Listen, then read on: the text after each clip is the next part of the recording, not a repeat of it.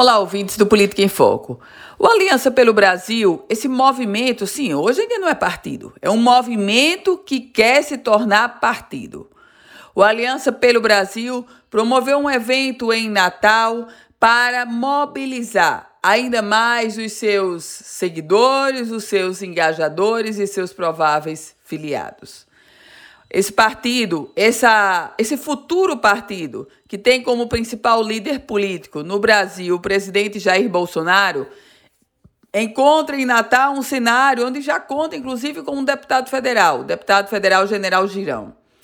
E, embora essa legenda ainda não esteja sendo, não esteja criada, o grupo Aliança pelo Brasil já tem projetos ousados para o Rio Grande do Norte definiu que vai ter candidato próprio em Natal, em outros colégios eleitorais estratégicos. O grupo Aliança pelo Brasil também terá candidato próprio e tudo isso nada gratuitamente.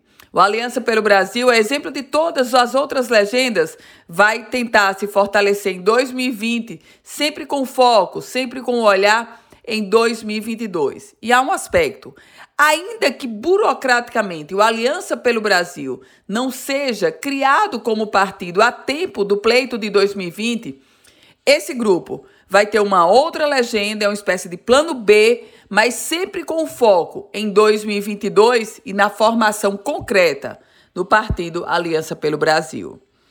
Eu volto com outras informações aqui no Política em Foco com Ana Ruth Dantas.